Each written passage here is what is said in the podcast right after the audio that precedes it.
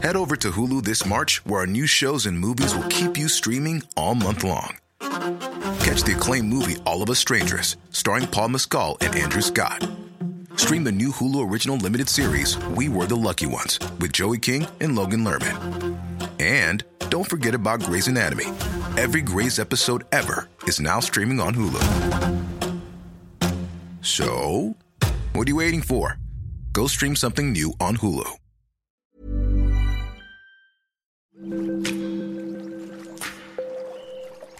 Aderezo presenta Qué sabroso con Gerardo León.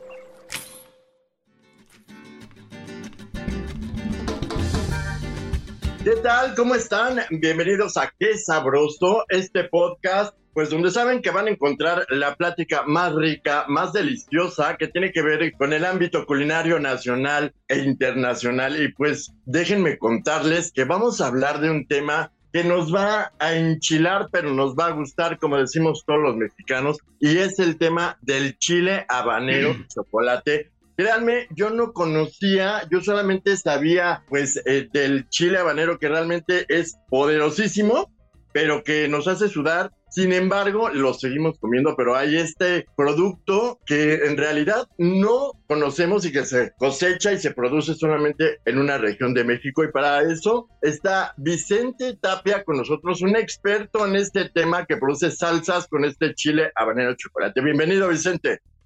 Hola Gerardo, un placer, gracias por la invitación. Al contrario, gracias a ti por tu tiempo. Pues cuéntanos de este gran producto eh, endémico, digamos, eh, de, si no me equivoco, de Michoacán.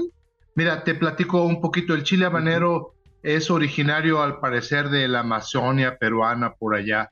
Este, llegó a México hace como unos eh, ciento y tantos años en el Porfiriato. Lleva más tiempo en el Caribe. Hay siete variedades o colores de chile habanero que van del blanco, salmón, amarillo, verde, rojo, naranja y chocolate. El picor en los chiles se mide por unidades Scoville. Scoville es el, la persona que, que se le ocurrió esta medición. Y, por ejemplo, un chile jalapeño tiene 90 mil unidades Scoville, así uno picoso, ¿no? Un chile manzano picosón, así también ha de tener unos 150 mil unidades Scoville. Eh, los chiles habaneros que tú conoces, los, los amarillos, los naranjas, esos picosos, picosos llegan a tener 300 mil unidades Scoville. Y el chile habanero chocolate llega a las 500 mil unidades Scoville.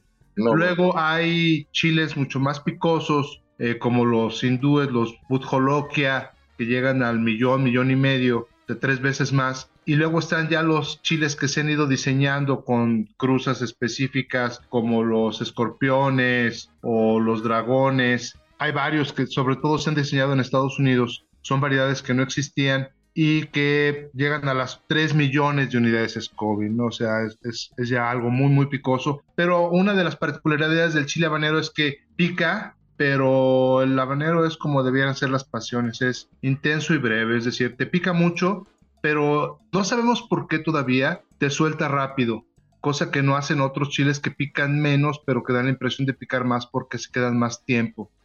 Como lo dices bien, muchas veces eh, somos masoquistas en este tema y nos encanta y seguimos comiendo y estamos sudando. Y la verdad es que no sabíamos de estas categorías, sobre todo estos niveles de picor. Y eh, cuéntanos cómo inicias eh, en esta investigación, Vicente. Cuéntanos un poco más de tu historia. Bueno, mira, eh, aquí en la costa de Michoacán se cultiva el chile habanero chocolate eh, desde hace, pues no mucho, yo creo que unos 20 años máximo, 25 años y ya es parte de la gastronomía local, las tiritas de pescado que son típicas de acá, forzosamente tienen que llevar rajitas de chile habanero negro o chile habanero este, morado, como le dicen allá, café o chocolate. Entonces, a mí me llamó mucho la atención que cuando la gente empezaba a comer este, estos ceviches o en, ensaladas de marisco con chile habanero, pues la reunión se ponía muy buena sea, la gente empezaba a platicar, a sudar, a enchilarse, este, y pues echaban unos alcoholes, entonces, pues realmente era como una fiesta distinta, ¿sabes? Entonces, yo vivo en Morelia, me traje unas semillas y se me dieron aquí y unos amigos que me dijeron, no, ¿cómo es posible? No, eso nomás se da abajo, porque en Morelia estamos a 1900 metros, estamos casi igual que el DF. Entonces, este, pues empecé a cultivar el chile, eh, pusimos invernaderos y empezamos a tener producción y como la gente no lo conocía, se nos empezaba a quedar, entonces empezamos a buscar formas de procesarlo para aumentar su vida de naquel, para que no se nos eh, echara a perder un producto tan caro aquí en Michoacán. Por lo general anda entre 200 y 300 pesos el kilo, llega a estar a 500 pesos cuando no hay, es un chile estacional en época de lluvia se acaba. Entonces empezamos a deshidratar y luego este, tengo amigos que hacen cerveza y empezamos a fermentar. En 2015 empezamos a fermentar y nos dimos cuenta que el tiempo óptimo para que se llevara a cabo el proceso de fermentación eran 18 meses. Y hacemos un proceso muy similar al que hacen las Louisiana Style hot sauces como la Tabasco o la Luisiana o la Tampico, con la diferencia de que nosotros trabajamos con habanero chocolate y ellos trabajan con otros tipos de chiles. Entonces, básicamente nuestra salsa es una fermentación de chile solo con sal y agua y con paciencia y pues obtenemos un producto muy bueno, ¿no?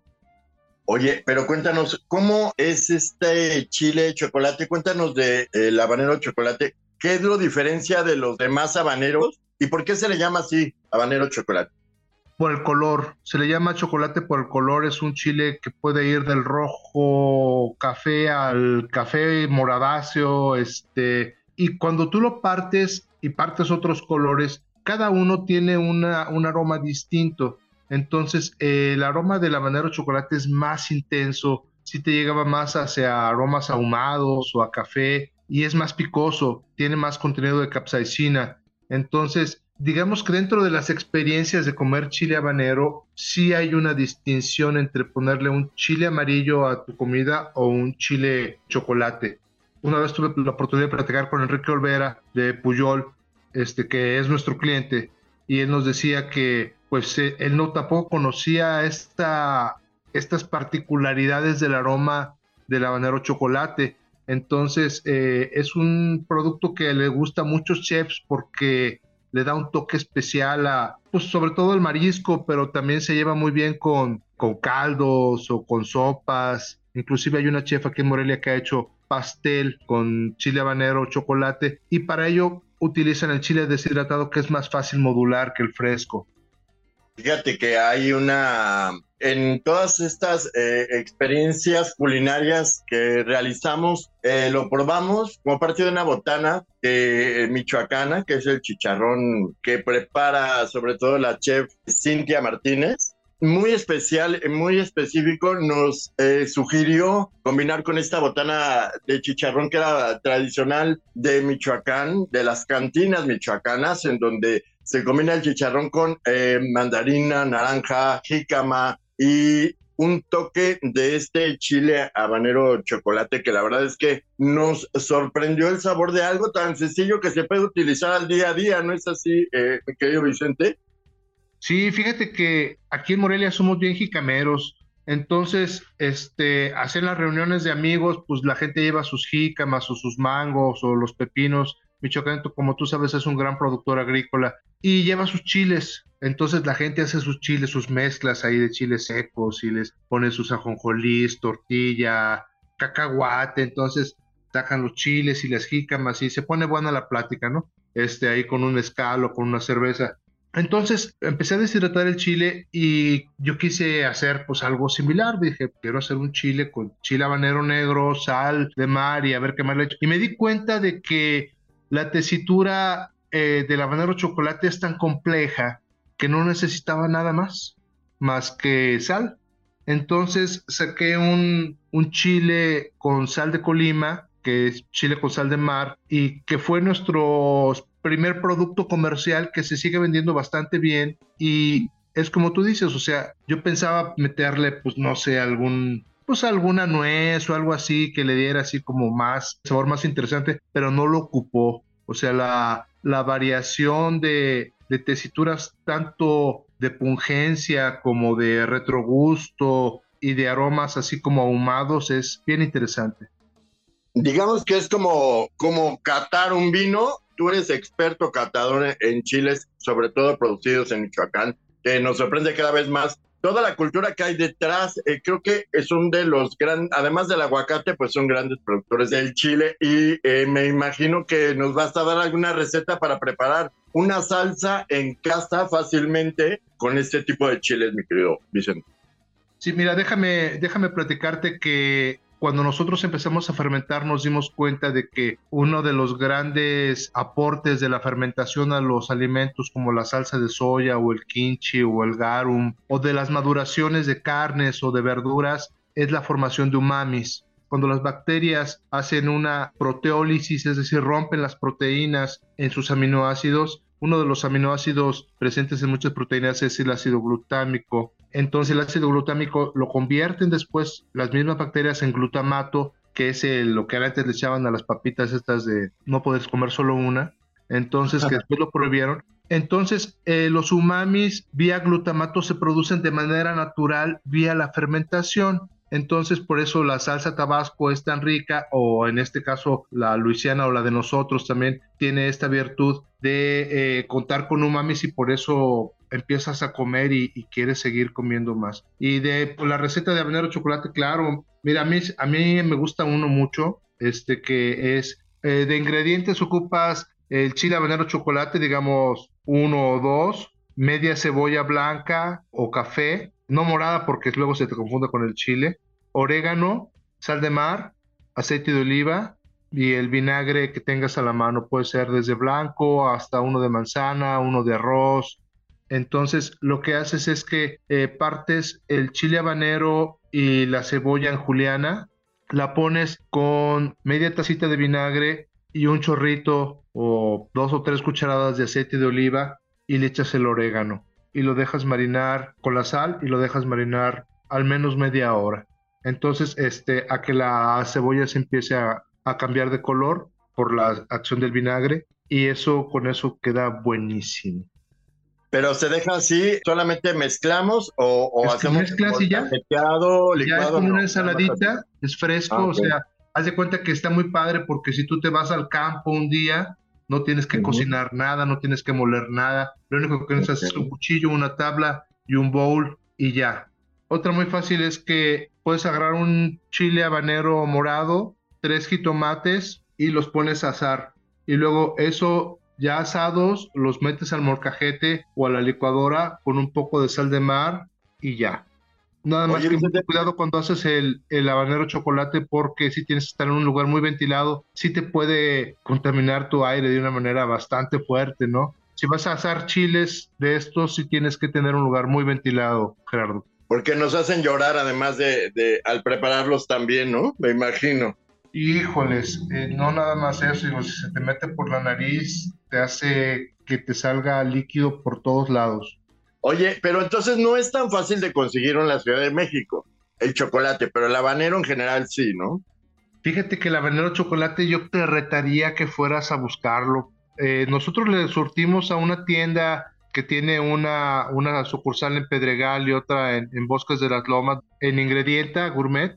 Nosotros le surtimos a ellos fresco. Ahora, como es de temporada, no siempre hay. Y también como es un producto muy caro, cuando la gente no lo conoce, pues no lo compra. Entonces hay un riesgo muy alto de que al, al detallista, a la gente que vende en el mercado o en su puesto, pues no se le vende y se le echa a perder. Y es un producto caro, pues que te da coraje de que se te eche a perder, ¿no?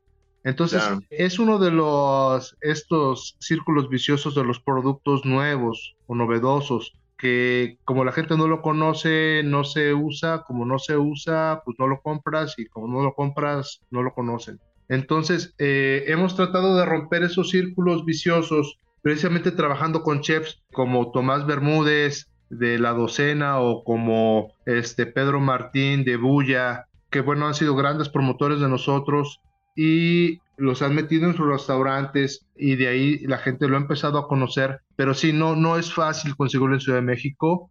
En ingrediente lo pueden conseguir. Creo que ahí los venden en paquetitos de 100 gramos. Realmente no ocupas más. Un chile, para que te des una idea, un chile pesa alrededor de 8 gramos, ¿no?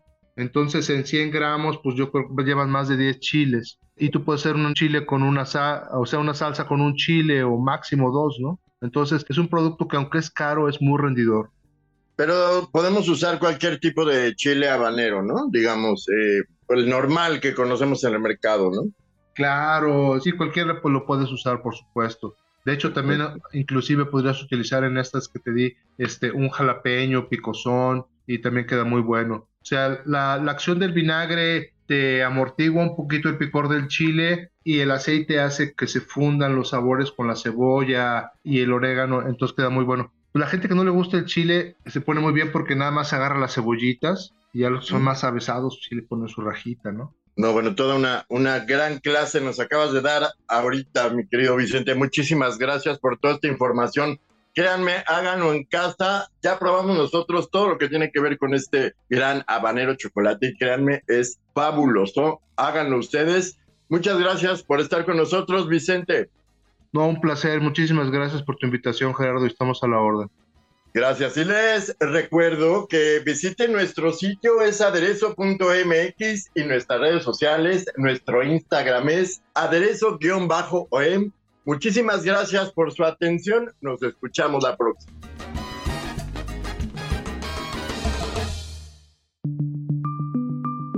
Esta es una producción de la Organización Editorial Mexicana.